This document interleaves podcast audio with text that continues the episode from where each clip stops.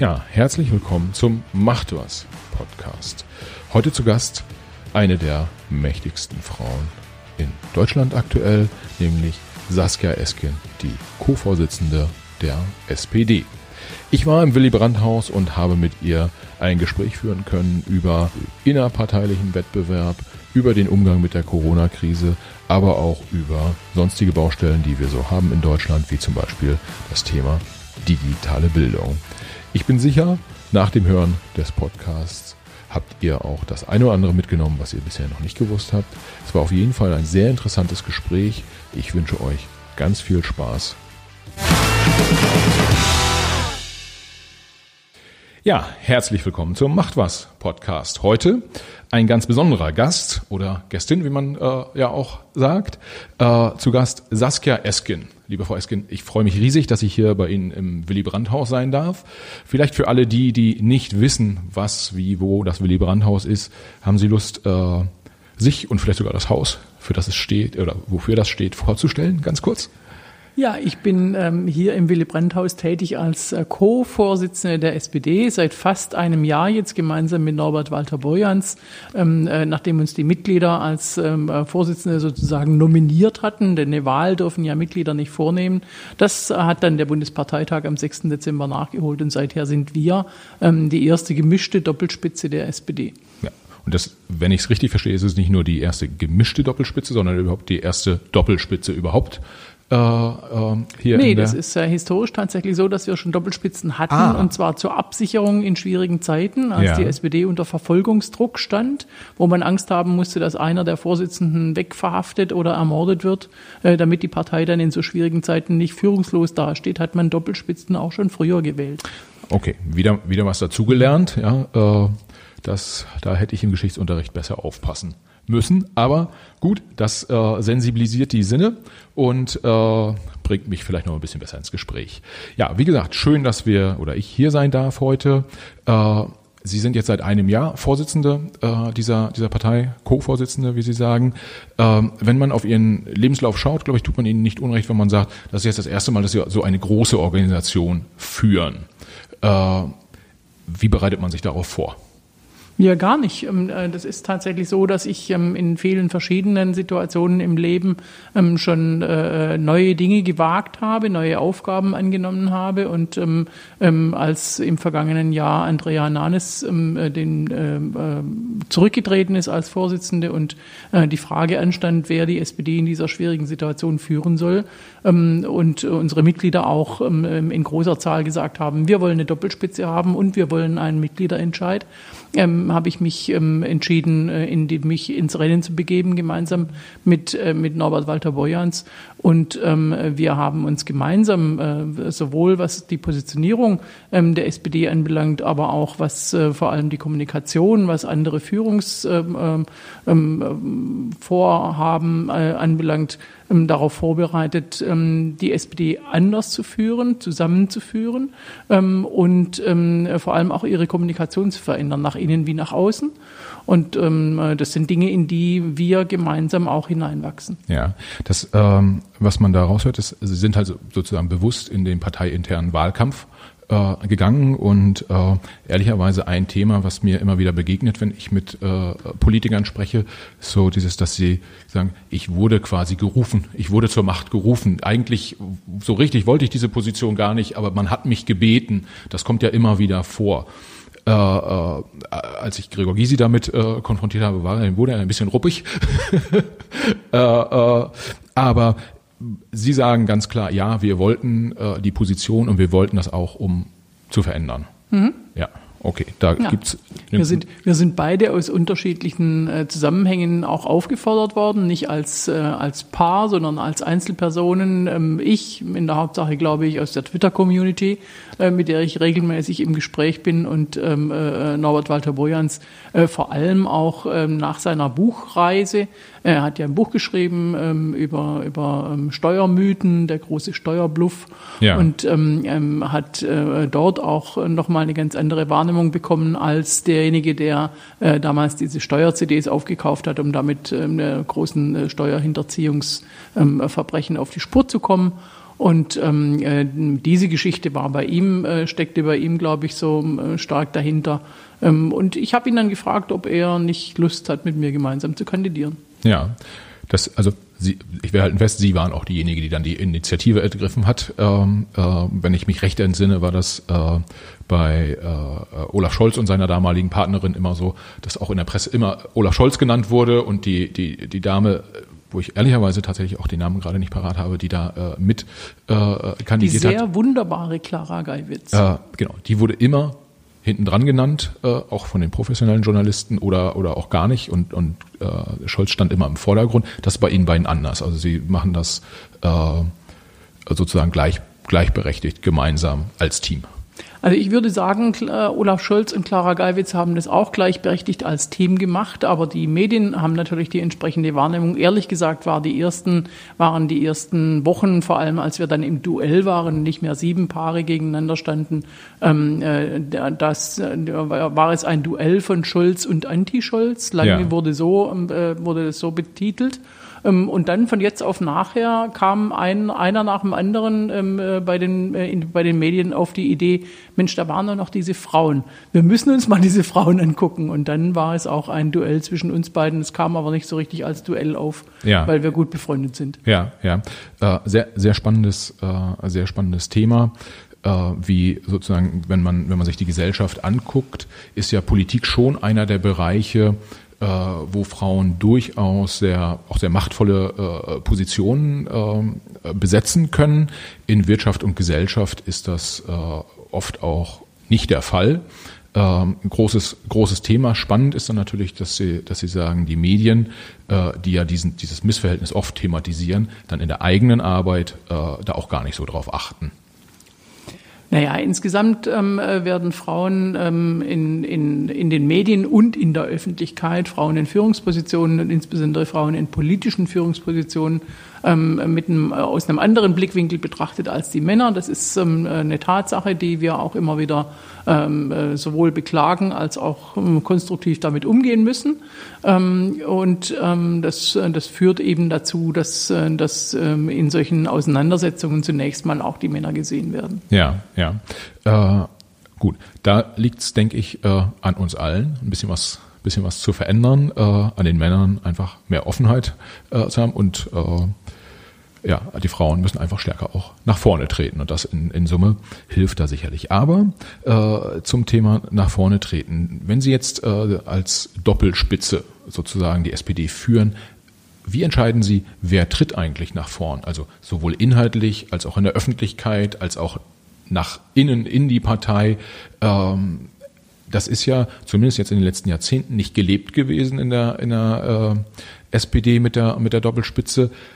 Muss die hier viel verändert werden in, in den Organisationsstrukturen oder ist das einfach ein Thema zwischen Ihnen und Ihrem Co-Vorsitzenden?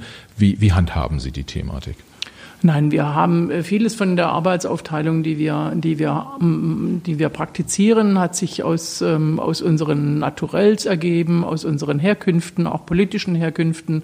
Ähm, äh, meine Fachthemen, ähm, die ich bisher im Bundestag begleitet habe und die mich auch mein Leben lang schon begleiten, spielen da eine starke Rolle. Und dass äh, Norbert Walter Bojans früher mal Finanzminister war und auch mal Wirtschaftsdezernent oder auch Wirtschaftsstaatssekretär, ähm, spielt da sicher auch eine Rolle. Insofern also die, die thematische Aufteilung, wir machen auch viele Themen gemeinsam, aber die hat sich sozusagen daraus ergeben. Ähm, und ähnlich ist es auch mit der Kommunikation und auch mit der Kommunikation nach innen. Aber ganz klar ist, wir sind ein Team und zwar nicht nur wir beide, sondern wir haben im Lauf dieses Jahres ja auch sehr stark ähm, äh, dazu beigetragen, mit, äh, damit unserer Arbeit, mit unserer Kommunikation, ähm, dass ähm, die gesamte Spitze der Partei und äh, dazu gehört eben auch der Fraktionsvorsitzende.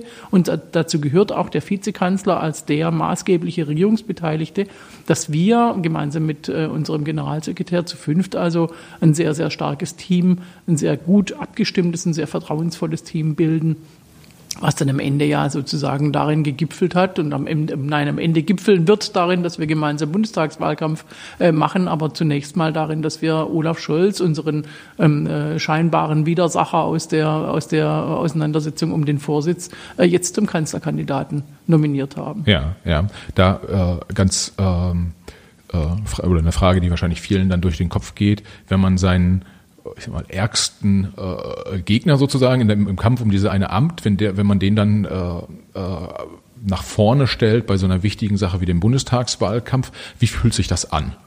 Ja, tatsächlich sind wir schon ähm, in der Auseinandersetzung keine Gegner gewesen, sondern Mitbewerber. Und so haben wir uns auch äh, empfunden, auch wenn wir natürlich äh, um, um ein ähm, ähm äh, Amt und um die, um die Stimmen der, der Mitglieder und dann der Delegierten äh, gekämpft haben ähm, äh, ist es äh, dennoch so, dass äh, unsere ärgsten Gegner außerhalb äh, der eigenen Partei zu suchen sind. Ähm, äh, politische Gegner, noch dazu die Feinde, ähm, die sind nicht in den eigenen Reihen. Und ähm, ganz klar haben wir nach dieser Auseinandersetzung, nach der Entscheidung um den Parteivorsitz uns zusammengesetzt haben gesagt, so, und jetzt äh, fallen wir nicht auseinander in zwei Teile, ähm, eure Gefolgschaft und unsere Gefolgschaft, sondern wir arbeiten jetzt zusammen. Auch Clara Geiwitz übrigens ist jetzt stellvertretende Parteivorsitzende und arbeitet hier im Parteivorstand und im Präsidium ähm, ganz äh, intensiv und engagiert mit und äh, in bester, ähm, in bestem und vertrauensvollem Verhältnis zu uns. Ja, das heißt, äh, sie sind sich dann im Team auch einig, wenn es irgendwann äh, nach der Bundestagswahl auch daran geht, wer besetzt jetzt welches Amt und was kann man, äh, wer darf wo irgendwie gestaltend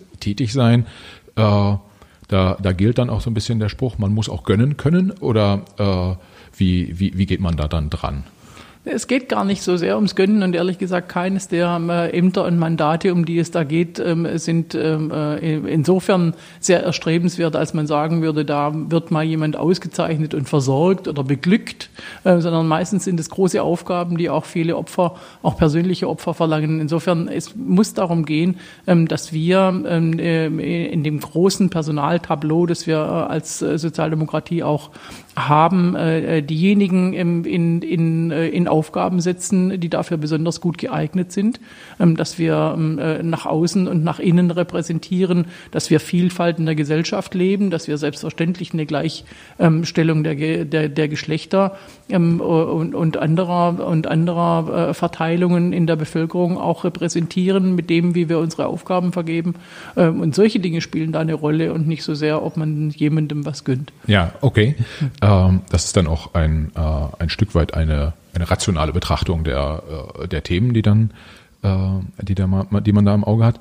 Ähm, Sie haben gerade die, die Vielfalt der Gesellschaft angesprochen. Jetzt sind wir hier, äh, sitzen ja hier im Willy Brandt Haus äh, im, im November 2020, haben ein bisschen äh, die Aufnahme verschieben müssen des Podcasts, äh, weil draußen viel Verkehr war und äh, dieser wiederum wegen äh, größerer Demonstrationen zum Thema äh, Covid-19 und äh, allem, was es da so drumherum gibt, Mhm. Wenn wir das, wenn wir da mal drauf gucken, ein Blick auf die Gesellschaft. Äh, wie würden, wie würden Sie es heute einordnen? Sehen Sie, dass da Teile äh, sozusagen auseinanderdriften? Äh, wird das Zusammenleben gerade wieder ein bisschen schwieriger? Oder sehen Sie die Problematik eher, Problematik eher nicht? Sprich, kurz gesagt, gibt es eine stärkere Spaltung der Gesellschaft in Deutschland? als noch vor 10, 15, 20 Jahren? Es gibt eine, eine starke äh, Zersplitterung der Gesellschaft in, in, in, in einzelne äh, Teile, das stimmt schon. Ähm, vor allem äh, haben wir äh, zunehmend ähm, verlernt, äh, miteinander im Gespräch zu bleiben, wenn wir sehr unterschiedlicher Auffassung sind. Ja. Ähm, äh, was natürlich ähm, Gefahren birgt. Aber diese Demonstrationen, die da heute stattgefunden haben, ähm, die ähm, äh, Kinder mit Herzballons nach vorne schicken, damit der Wasserwerfer Zurückhaltung übt, menschliche Kinder als menschliche Schutzschilde für Nazi-Demonstrationen. Da muss ich sagen, da geht es nicht mehr darum, dass man sehr unterschiedlicher Meinung ist. Ich bin mit Nazis nicht sehr unterschiedlicher Meinung. Das sind die Feinde der Demokratie. Und äh, die Polizei hat ganz recht daran getan, diese Versammlungen aufzulösen. Da wurden, wurde der Hitlergruß gezeigt, da wurden rechtsradikale Symbole gezeigt und da wird im, im, im Gegenzug unsere Politik mit der Ermächtigung der Nazis gleich, gleichgesetzt. Da wird Maskenpflicht mit, der, mit dem Massenmord der Shoah gleichgesetzt. Das sind wirklich ungeheuerliche ähm, Vorgänge, ähm, wo ich auch nicht ähm, die Gesellschaft zusammenführen möchte. Ich möchte mit diesen Menschen nicht zusammengeführt werden. Ja. Ähm, die müssen wir ganz klar bekämpfen. Die vielen aber, die jetzt Fragen haben und die Sorgen haben wegen der äh, Maßnahmen, die wir äh, zur Bekämpfung der Pandemie ergreifen, denen müssen wir erklären, was wir da tun. Das ist Aufgabe der Parlamentarier, aber auch Aufgabe der Politik und der Parteien natürlich zu erklären, was da vor sich geht, inwieweit wir Grundrechte einschränken. Ja, ähm, in Abwägung gegenüber anderen Grundrechten, zum Beispiel dem Gesundheitsschutz. Auch das eines der Grundrechte der ersten 20 äh, Artikel unseres, unseres Grundgesetzes. Ähm, das ist unsere Aufgabe als Politik und da ähm, äh, haben wir heute die gesetzliche Grundlage ja dafür geschärft. Und ähm, äh, wir müssen mit Menschen sprechen darüber, ganz klar. Ja, vielleicht bevor wir auf das Thema äh, Krisenbewältigung und Krisenkommunikation äh, äh, eingehen, nochmal ein, ein etwas anderer Blick, auch vielleicht auch international. Ähm, generell würde ich das Thema eh auch nicht zwingend nur auf, auf, auf die Covid-Situation äh, äh, beziehen, sondern äh, Krisen hat Deutschland ja auch in den letzten 10, 12, 15 Jahren häufiger gehabt. Die Finanzkrise, äh, äh, die Flüchtlingskrise, jetzt die Covid-Krise. Wahrscheinlich kommt 2024 was auch immer für eine Krise. Mhm. Aber bevor wir darauf eingehen, nochmal eine Frage. Wenn Sie international sich umschauen, was glauben Sie, warum sind so Typen wie Donald Trump äh, oder Boris Johnson äh, so erfolgreich? Und äh, sehen Sie in Deutschland die äh, Gefahr einer Spaltung? Vielleicht auch da kurz die Zahlen. Irgendwie, man hat jetzt gesehen, irgendwie Trump hat gegen Biden verloren, aber mehr oder weniger äh, äh, ist es irgendwie 45, 55 so ungefähr, äh, also eine sehr, sehr knappe Niederlage. Boris Johnson führt äh, Großbritannien aus der EU heraus mit einem Stimmengewinn knapp über 50 Prozent, ganz knapp über 50 Prozent, die äh, dafür, das spricht ja alles sehr stark für eine Spaltung quasi in der Mitte durch der, der Gesellschaft. Erstens, was glauben Sie, warum sind diese Leute so erfolgreich? Und zweitens, glauben Sie, dass wir auch in Deutschland Gefahr laufen, einen Donald Trump zu bekommen? Na, wir haben ähm, äh, in der Geschichte jetzt nicht zum ersten Mal, aber eben auch da wieder erkennen müssen, dass ähm, äh, Populisten mit ähm, einfachen Botschaften und mit auch spalterischen Botschaften, mit nationalistischen und populistischen Botschaften ähm, äh, Erfolg haben ähm, können. Und dass es uns oft nicht gelingt, mit der mit der eher komplexen Erklärung einer komplexen Wirklichkeit und ähm, den Konsequenzen, die sich aus der Wirklichkeit ähm, ergeben, äh, dass wir damit ähm, äh, es schwer haben, äh, gegen die populistischen Botschaften ähm, anzukommen. Ähm, und ähm, die, die Neigung der, der Bevölkerung, ähm, äh, sich äh, auch ähm, mit, mit, mit dem Ansprechen von Emotionen und zum Teil Instinkten auch tatsächlich einfangen zu lassen, ist offenbar in Teilen groß, in gewissen Teilen der Bevölkerung. Und ähm, vor allem auch ähm, Opfer von Desinformation zu werden und ähm, äh, Theorien anzu, hängen Verschwörungstheorien beispielsweise, ähm, die so abstrus sind, dass man wirklich äh, sich wundern muss, dass es überhaupt auch nur einzelne Personen gibt, die äh, sowas glauben, wie beispielsweise QAnon ähm, behauptet, ähm, die Elite dieser Welt würde unter der, äh, unter der Erde 200.000 Kinder gefangen halten und sich von deren Blut ernähren.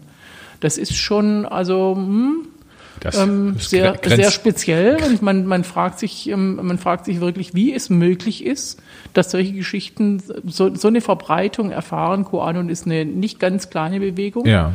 Und ähm, ähm, das muss einem große Sorgen machen. Es ähm, muss einem aber eben auch große Sorgen machen, dass solche emotionalisierbaren, populistischen Botschaften, insbesondere im Netz, ähm, so eine große Verbreitung finden. Und das hat natürlich mit den Strukturen äh, der, der, der, der Plattformen, der, der sogenannten sozialen Medien ähm, zu tun, ähm, weil die eben ähm, mit Aufmerksam Aufmerksamkeitsökonomie und, und, äh, und, und Werbeeinnahmen ähm, äh, da auf eine Art und Weise gesteuert sind, äh, die genau diese Botschaften äh, befeuern und begünstigen. Ja, äh, dazu hat äh, äh, Richard Gutjahr, den Sie wahrscheinlich auch äh, kennen, bei uns im Podcast gesagt, die Plattformen haben Schuld auf sich geladen, weil sie äh, den Neonazis quasi eine Plattform äh, bieten. Mhm. Ähm, ich glaube, das muss man gar nicht so wahnsinnig dis diskutieren. Die Frage ist aber dann doch, ähm, wenn diese Populisten, nenne ich sie mal, äh, wenn die erfolgreich sind und wenn die auch einfach auf Basis der Kommunikation erfolgreich sind, ist es dann nicht ein Thema für die etablierte Politik, um das man sich vielleicht auch einen Tick anders kümmern muss, als man es in den letzten äh, 10, 15 Jahren getan hat? Äh, vielleicht zur Erläuterung, ich frage deshalb, weil kritisch gesehen wurden, wurde die, die Regierungsarbeit ja auch schon äh, in der Finanzkrise als äh, wir müssen Griechenland retten. Äh, das fanden die, fanden die Leute irgendwie so in Teilen zumindest nicht, nicht, nicht wirklich gut. Es gab Ängste in der, in der Flüchtlingskrise an der einen oder anderen Stelle. Und jetzt gehen ja doch, also die Demonstration heute habe ich nicht gesehen, aber in, auch in Leipzig vor letzte Woche, vorletzte Woche waren irgendwie 20.000 Leute auf der Straße. Ähm, selbst wenn man sagen würde, der größte Teil von denen, das sind die, das sind die äh, schlimmen Rechtsausleger oder Linksausleger, wie auch immer, äh, sind ja doch auch immer noch eine ganze Menge ich sag mal, normale Leute dabei, die einfach Angst haben. Und ist es nicht Aufgabe der Politik, diese einzufangen, denen zu erklären, intensiver zu erklären, was ist eigentlich los? Weil der Deutsche an sich ist ja jetzt nicht so, dass er nicht folgsam wäre. Ja? Also äh, äh der, äh, der erste Teil der, der Pandemie hat ja gezeigt, dass äh, Maßnahmen durchaus mitgetragen werden in der Bevölkerung. Und jetzt gehen viele Leute auf die Straße. Ist das ein Kommunikationsthema? Nee, auf die Straße zu gehen und zu protestieren ist, ähm, ähm, ist ein wichtiges äh, Recht auch in unserer Demokratie und ein Mittel eben auch der sogenannten Machtlosen, sich Macht zu verschaffen. Deswegen ist es auch ähm, vollkommen in Ordnung. Und es gab gegen die Maßnahmen der Finanzkrise nicht nur von der einen Seite Proteste, sondern auch von der anderen. Auch es gab auch Menschen, die ähm, äh, ganz deutlich gesagt haben, dass die die äh, die ähm, die Maßnahmen der Austerität, also den den den Zwang ähm, äh, für die in in Schwierigkeiten befinden befindlichen Staaten ihr Gesundheitswesen zu privatisieren, ihre Staatshaushalte äh, massiv zu beschneiden, ähm, äh, Sozialhaushalte einzuschränken, ähm, äh, dass das eben Volkswirtschaften und vor allem Gesellschaften auch kaputt machen kann. Auch da gab es Proteste. Es ist ja durchaus so, dass ähm, alles, was Politik tut, auch kritikwürdig ist und, und Kritik muss erlaubt sein. Und es ist natürlich unsere Aufgabe als, als Politik mit den, mit den Menschen zu sprechen. Das habe ich vorher auch schon gesagt. Sowohl die Abgeordneten als auch die Parteien haben die Aufgabe, diese Kommunikation zu führen. Ähm, ähm, zum einen ähm, äh, sagen meine Berater regelmäßig, ähm, dass ich ähm, viel zu viel davon tue, nämlich mich tatsächlich auch in Debatten zu begeben in den sozialen Netzwerken, denn ähm, viele Parteien, äh, die äh, dort nicht so erfolgreich sind, äh, missverstehen die sozialen Medien weiterhin ja. als ähm, Orte des Broadcastings, also äh, Orte, wo wir ein zusätzlicher Kanal, wo wir senden können. Dazu muss man dort, äh, dabei muss man dort äh, tatsächlich auch ähm, äh, zuhören und sich in die Debatte begeben.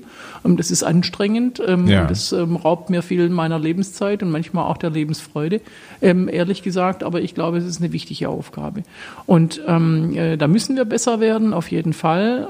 aber äh, wir, wir haben natürlich auch große Probleme dagegen anzukommen, dass alles, was wir, was wir kommunizieren, ähm, sofort äh, verhetzt wird als, ähm, äh, als äh, Lüge. Ja. Ähm, und äh, die Medien haben ja mit dem äh, genau demselben Phänomen zu kämpfen. Heute in den Bundestagsdebatten haben wir wieder von, äh, von AfD-Seite ähm, die Rede von regierungsnahen Medien gehört.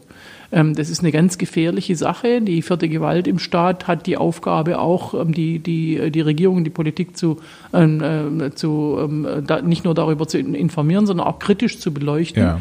Wenn Politik und Medien von einer Bewegung in, im Land, von einer, von einer populistischen Bewegung gemeinsam in eine Ecke gestellt werden, dann ist es wirklich gefährlich und schädlich für unsere Demokratie. Ja, dazu äh, zwei Fragen. Die erste Frage vielleicht. Ähm dieses äh, sozusagen die, die Skepsis der den etablierten Medien gegenüber mhm. und vielleicht auch die, die Skepsis der äh, Politik gegenüber. Kann es sein, dass es daher kommt, dass einerseits vielleicht auch die etablierten Medien äh, gar nicht so stark hinterfragt haben, ähm, jetzt beispielsweise die, die, die Maßnahmen zum, zum Thema Covid-19 und kann es sein, dass ähm, die Politik vielleicht dann doch noch zu wenig erläutert hat, äh, äh, welche Konsequenzen so ein Virus haben kann. Also sagen jetzt mal, ich bin ja kein Virologe, Sie auch nicht, deshalb äh, würden wir uns da wahrscheinlich beide nicht äh, äh, in so eine Diskussion begeben. Aber ich persönlich kann mir nicht vorstellen, dass wenn man kommuniziert, äh, äh, so und so viele Tote würde das bedeuten, wenn wir das und das nicht tun. Also das mal quantifiziert äh, und dann auch darauf hinweist, welche Tote jetzt wegen Covid äh, sterben und welche nicht, äh, dass man, dass man sozusagen den Kritikern einfach mit harten Zahlen den Wind aus den Segeln nimmt und nicht in eine Situation kommt, wo gesagt wird, naja, ist ja doch nur eine Grippe und so viele sterben nicht und die werden eh, die, die gestorben sind, wären ja eh gestorben. In den Pressekonferenzen hört man immer nur von Infektionswerten haupt, oder hauptsächlich von Infektionswerten und gegebenenfalls noch von Krankenhausbettenbelegung.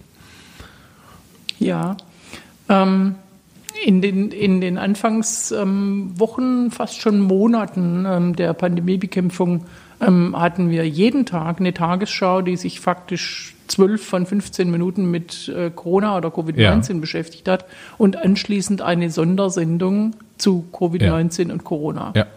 Ähm, zu wenig Informationen kann nicht das Problem sein, wirklich nicht. Und ähm, ähm, unserem ähm, äh, nicht nur Hobby, weil wir sind ja alle mittlerweile so ein bisschen Hobby-Virologen, unserem Hobby, nicht Hobby, sondern professionellen Epidemiologen Karl Lauterbach wird regelmäßig vorgeworfen, dass er Panik verbreite, weil er mit Zahlen und Fakten argumentiert und auch mit ähm, äh, Extrapolationen von, ja. von Zahlen. Auch Frau Merkel hat ja mal äh, sich als Wissenschaftlerin ähm, ähm äh, eingesetzt in ihrem Podcast und hat gesagt, wenn wir die, die ähm, exponentielle Entwicklung der, der Infektionszahlen weiterhin um, ungebremst ähm, ähm, beobachten, dann werden wir an Weihnachten 500.000 Neuinfektionen pro Tag haben.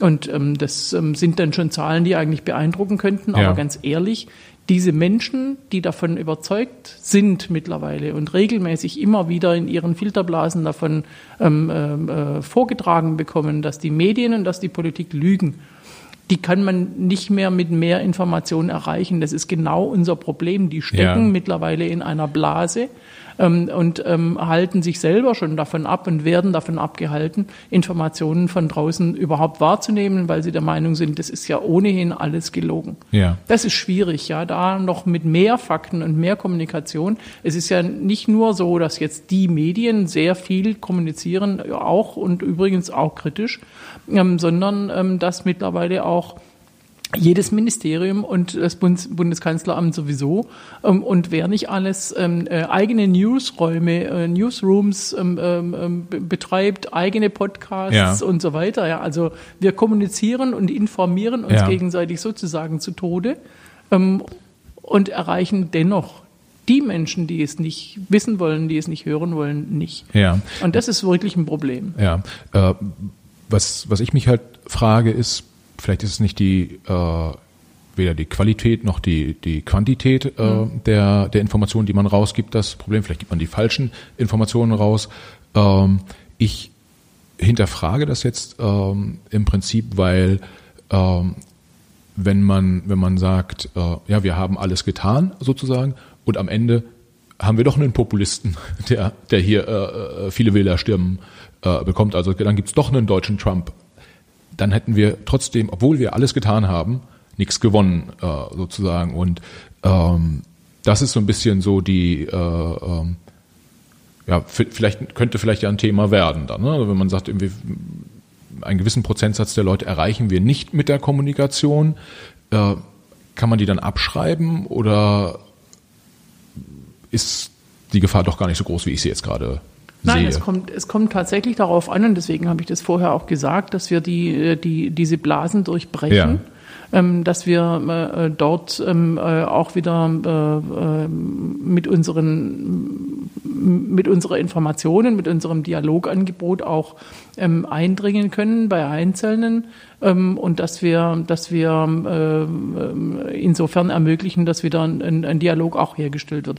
Ja. die Zeitstiftung hat beispielsweise ja immer wieder, und das tut sie jetzt, glaube ich, ähm, europaweit, ähm, äh, Dialoge hergestellt zwischen Menschen, die eigentlich gar nicht miteinander reden könnten, Ja. weil sie völlig unterschiedlicher Meinung sind und hat beobachtet, wie diese Menschen dann damit äh, äh, umgehen. Und die Erfahrung war meistens, ui, da sitzen sich ja doch Menschen gegenüber und die kommen tatsächlich erstaunlicherweise klar, auch wenn sie vielleicht am Ende des Dialogs sagen müssen, we agree to disagree, aber wir haben rausgefunden, wir sind beide Menschen und äh, wir haben äh, ein Recht, unterschiedliche Meinungen zu haben, so.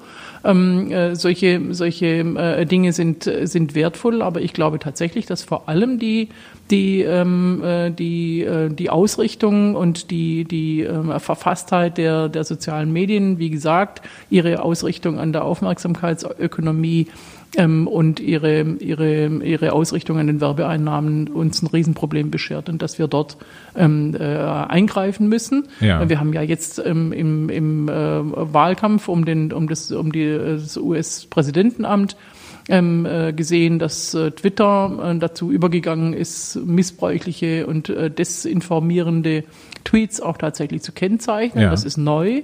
Ne, Übrigens auch eine sehr gute Neuerung, wenn Sie einen Tweet retweeten, der einen Link auf einen Artikel enthält, dann werden Sie gefragt, ob Sie den Artikel nicht lieber erstmal lesen wollen. Okay. Das finde ich ziemlich gut, ja, Ja. weil ähm, äh, dieses äh, dieses äh, dieses Empörung reproduzieren durch Retweet oder auch ähm, äh, äh, ähm, äh, bei Facebook teilen ähm, äh, erzeugt ja eben genau diese diese diese Masse an an äh, Ver Verbreitung von von Falschnachrichten. Ja, ähm, ich sehe, das Thema soziale Medien ist ein, ist ein wichtiges und, und auch großes. Ähm, Das bringt mich zu dem Punkt, wo ich eigentlich später drauf äh, eingehen wollte. Woher holen Sie sich, oder auch die SPD, und jetzt steht ja auch der Wahlkampf an, ähm, woher holen Sie sich die Kompetenz für diese Medien? Weil auch da zeigt ja die Erfahrung, dass typischerweise Populisten solche Themen irgendwie deutlich besser einsetzen äh, äh, als, als äh, etablierte äh, Parteien. Und das ist ja auch schade so ein bisschen dann.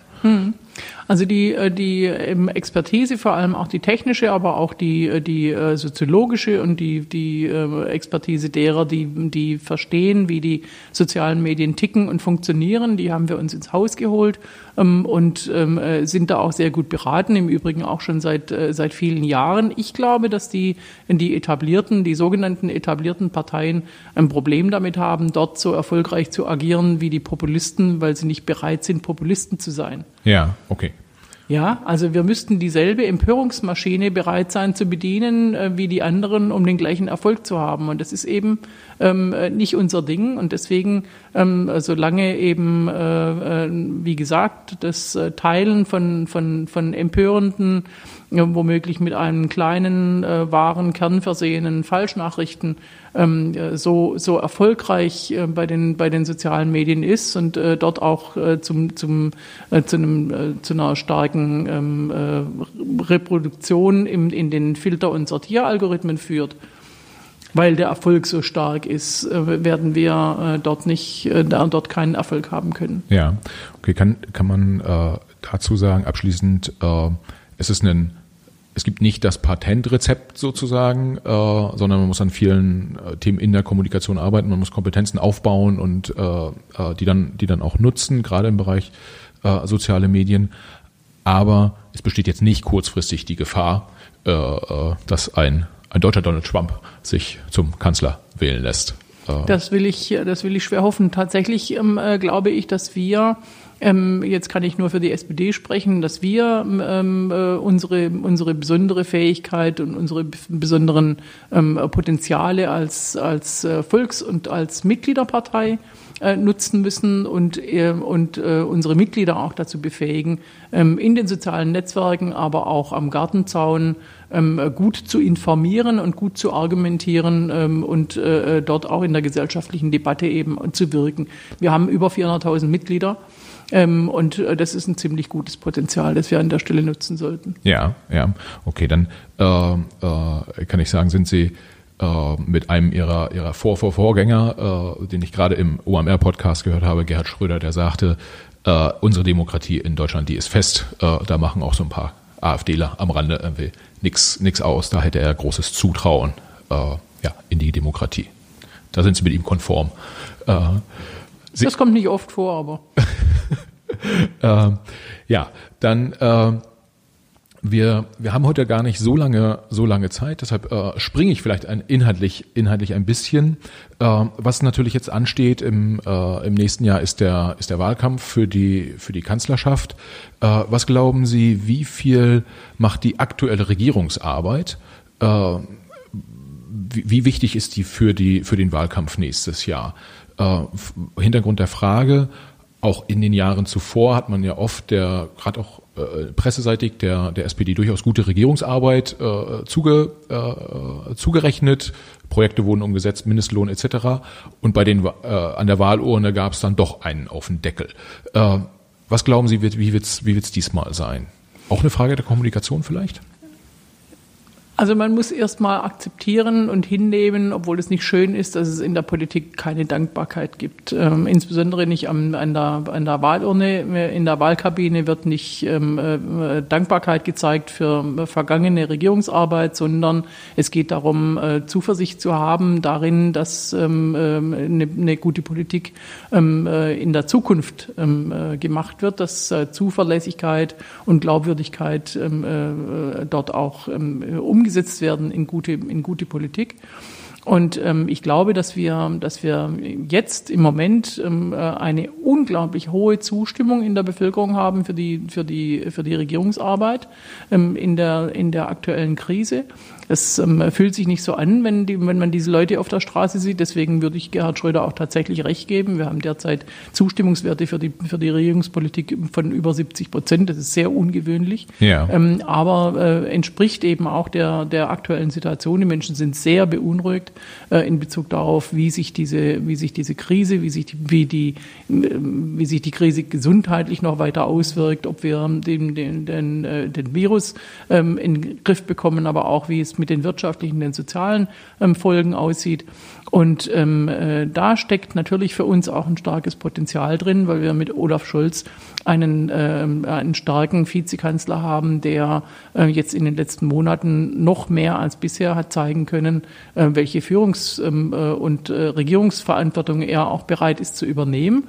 Da steckt aber natürlich auch eine Gefahr drin, denn äh, wir stehen natürlich vor der Herausforderung, uns vor allem auch gegenüber der CDU in starkem Maße zu, zu abzugrenzen und zu profilieren. Ja. Die CDU ist unser klassischer politischer Gegner. Ähm, äh, in der Wahlauseinandersetzung äh, muss es um äh, die beiden Alternativen auch äh, weiterhin gehen äh, einer progressiven und einer konservativen Politik und der Gegenüberstellung äh, der beiden Pole. Und ähm, das ähm, äh, muss uns ähm, deswegen besonders, wird uns als Team besonders gut gelingen, weil äh, Norbert Walter Bojans und ich ähm, ja beide keine Regierungsämter innehaben, sondern ähm, nur in Anführungsstrichen ja. Parteivorsitzende sind. Und als Team äh, muss es uns gelingen, sowohl bis zum letzten Tag verantwortungsvoll mitzuregieren und gleichzeitig gemeinsam die Partei und die Sozial äh, Sozialdemokratie und äh, die Idee einer, einer Entwicklung, äh, Weiterentwicklung der Gesellschaft ähm, äh, eben auch sozialdemokratisch zu erzählen und damit auch Wählerstimmen zu gewinnen. Hm. Ähm, aber ganz einfach ist es nicht oder? Nee, das ist natürlich nicht ja, einfach. Ja. Wenn es einfach wäre, könnten es andere machen. äh, was, was, was geht Ihnen eigentlich, oder anders, anders gefragt, ähm, die aktuelle Regierungsarbeit. Sie als Parteivorsitzende haben da ja sozusagen den einen oder anderen Entsandten äh, dann im, im, im, Kanzleramt mit am äh, Tisch sitzen in einer Ministerrunde. Äh, schauen Sie da genau drauf, was die dann da eigentlich so zusammenbauen? Äh, oder ist das eher was, wo die, ich sag mal so, machen dürfen, was sie wollen? Tatsächlich ist es ja so, ähm, dass äh, Koalitionen zwischen Parteien geschlossen werden. Ja. Und ähm, äh, weil Sie jetzt vom Kanzleramt sprachen, da sitzt ab und zu mal auch eine Runde beieinander, die heißt Koalitionsausschuss. Und da sitzen Parteispitzen und Fraktionsspitzen und eben die Regierungsvertreter, ja. aber eben auch nur Frau Merkel und Herr Schulz ja. ähm, zusammen am Tisch. Und äh, da werden ähm, ähm äh, neue ähm, Vorhaben, äh, die noch nicht jetzt im Koalitionsvertrag vereinbart sind und die sich aus der aktuellen Situation ergeben, wie jetzt ja. beispielsweise das große Konjunkturpaket ähm, beraten und äh, da spielen wir eine nicht unerhebliche Rolle. Aber vor allem ist natürlich die Aufgabe der Parteien, die, wie gesagt, ähm, Koalitionspartner sind äh, und Vertragspartner sind, ähm, äh, die, die, äh, die Arbeit der, der Regierungsmitglieder auch äh, mit zu begleiten. Wir sind in jedem ähm, äh, Koordinations, ähm, äh, in jeder Koordinationsrunde der, der Minister unserer Seite, ja. der SPD-Minister mit beteiligt, genauso wie die Fraktion. Ähm, das heißt, da ist auch eine sehr, sehr enge Abstimmung dessen, was wir, wie wir regieren ähm, und auch welche, äh, ähm, welche äh, programmatischen Ideen wir aus der aktuellen Situation äh, entwickeln. Auch da sind wiederum die Minister und Ministerinnen natürlich stark eingebunden. Ja, das heißt, die Partei gibt so ein bisschen die kann man das so sagen, die grobe Linie vor, in welche Richtung soll es gehen. Die operative Umsetzung machen dann die Minister in ihren äh, Ministerien oder auf ihren Themenfeldern selbst. Äh, kann man das so sagen? Oder? Nee, selbstverständlich. Also ja. wir sind nicht Teil der, der Exekutive ja, ähm, ja. und manch, nur manche sind Teil der Legislative, eben die, die Abgeordnete sind, wie ich beispielsweise. Ähm, aber äh, wir besprechen die Dinge alle, alle sehr genau ähm, äh, gemeinsam und äh, ähm, äh, stimmen uns auch wirklich sehr, sehr eng ab. Ja, was was geht Ihnen durch den Kopf, wenn dann vielleicht doch nochmal irgendwie einer der, einer der Minister eine Aktion startet, wo Sie sagen, das äh, macht vielleicht jetzt nur so bedingt viel Sinn? Also ich muss jetzt gerade äh, denken an den, äh, an das Recht auf äh, Heimarbeit, äh, was der, was der Arbeitsminister äh, mal, mal platziert hat. Äh, wenn so Situationen eintreten, mal unabhängig von dem aktuellen Fall, äh, wobei ganz interessant wäre auch Ihre Position dazu, aber was geht Ihnen dann durch den Kopf und nehmen Sie auch mal einen Telefonhörer in die Hand und rufen den Minister an und sagen, Junge, ist nicht so toll, äh, was du da gerade machst, oder ist ganz besonders toll, was du da gerade machst? Das würden die Minister und Ministerinnen sogar umgekehrt auch machen, wenn ich mal was sage, was ihnen nicht gefällt. Ähm, aber ähm, grundsätzlich ist jetzt, ähm, um das Beispiel aufzugreifen, das Recht auf mobile Arbeiten, mobiles Arbeiten, so wie, ja. das, äh, wie wir das korrekt nennen, ähm, äh, ein, ein Prüfauftrag des, äh, des Koalitionsvertrags ähm, ja. und eine klare Position der SPD äh, dass zum einen ähm, ein Rechtsanspruch Anspruch bestehen soll, äh, dass Menschen, bei denen das die Tätigkeit natürlich erlaubt, ähm, auch in Teilen ihre Arbeit äh, zu Hause oder eben mobil erledigen können sollen, dass, der, dass die Arbeitgeber diese Möglichkeit auch ernsthaft prüfen müssen und nicht ja. einfach so aus dem Bauch raus ablehnen. Ehrlich gesagt, jetzt in der Pandemie haben ja viele entdeckt, dass es doch besser funktioniert, als man dachte. Ja wenn nicht Homeschooling gleichzeitig stattgefunden hat, dann hätten die Arbeitnehmer da auch durchaus die Vorteile erkennen können. Ja. So war es eine krasse Überforderung, ehrlich gesagt. Ja, und deswegen ja. war vielleicht der, der, der war vielleicht die Situation nicht ideal, um diesen äh, Gesetzentwurf oder die Idee ähm, zu platzieren. Aber inhaltlich ist das ganz klar unsere Linie. Auf der anderen Seite muss natürlich stehen immer auch die Weiterentwicklung der Arbeitsschutzgesetze, ähm, die eben Menschen auch davon äh, davor bewahren, jetzt äh, äh, 24 ähm, Stunden am Tag erreichbar zu sein.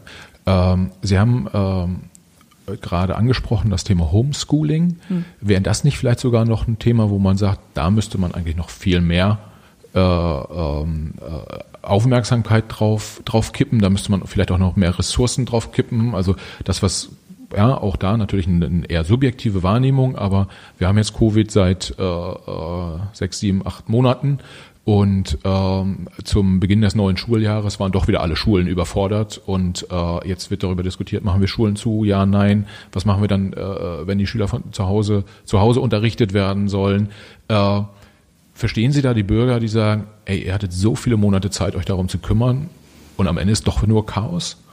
Ähm, ehrlich gesagt hatten wir Jahre Zeit, uns darum zu kümmern. Wir sind, ähm, was die digitale Bildung anbelangt, ähm, weit zurück. Und ähm, es ist ein bisschen gefährlich, mich jetzt darauf anzusprechen, ganz kurz vor ja. dem Ende unseres Podcasts, weil das ist mein Leib- und Magenthema. Wir können uns auch gerne nochmal verabreden, um darüber da, da sehr intensiv zu unterhalten. Ja. Äh, aber im Augenblick muss man wirklich sagen, digital gestütztes ähm, äh, äh Distanzlernen, wie man äh, korrekt sagen ja. muss, ähm, das ist ja nicht eigentlich die Idee, Idee der digitalen digitalen Bildung. Die digitale Bildung ähm, bedeutet einfach, ähm, dass wir junge Menschen dazu befähigen wollen, in der digitalen Welt sich zurechtzufinden in jeder Hinsicht. Dann soll Unterricht auch mit digitalen Medien kritisch umgehen, aber auch befähigen dazu, da aktiv auch gestaltend und so weiter Distanzlernen ist nur einfach eine Situation, die uns jetzt gerade im Moment aufgedrängt wird. In Australien völlig normal, ja. weil die äh, Heimatorte der Kinder so weit entfernt sind, dass die mit dem Flugzeug anfliegen ja. müssten, um unterrichtet zu werden in Präsenzunterricht. Also kennen die Distanzlernen.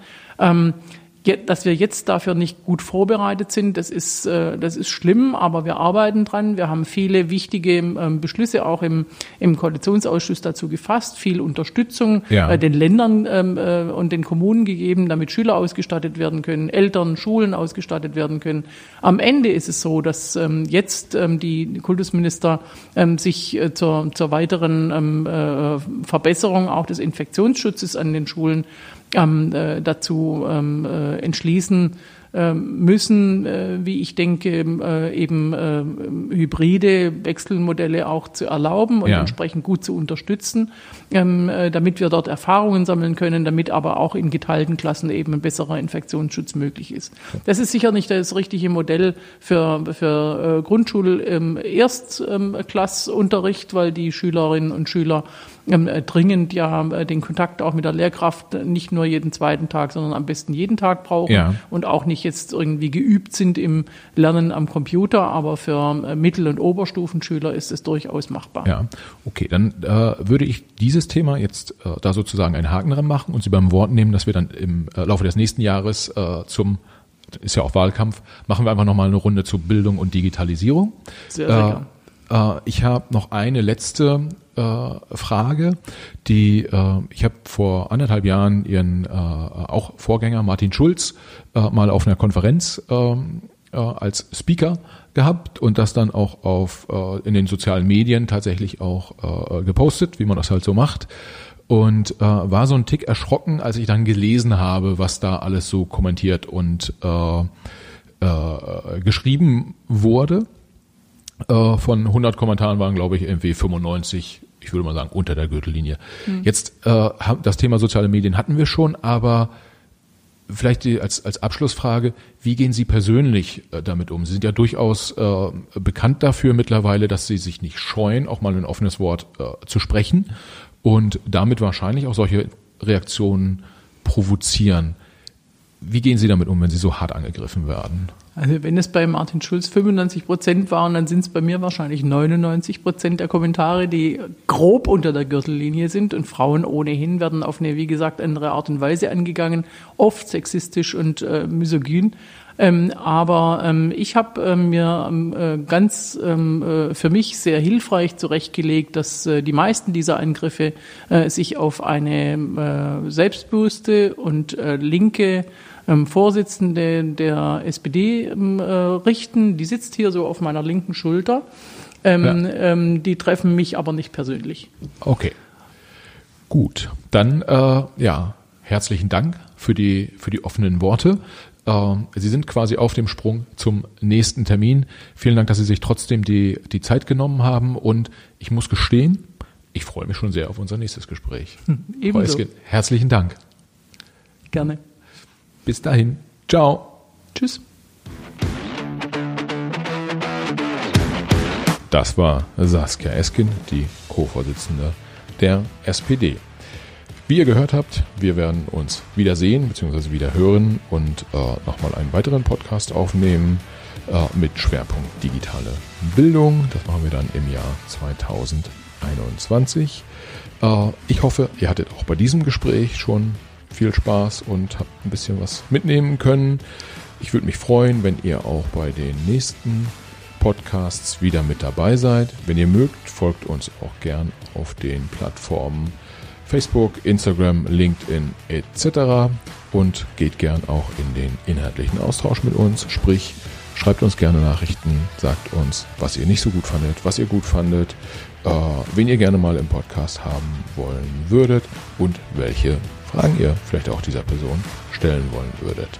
Ich freue mich auf jeden Fall, wenn ihr das nächste Mal wieder dabei seid und ganz besonders freue ich mich, wenn ihr unseren Podcast auch abonniert auf den Plattformen, die ihr so nutzt.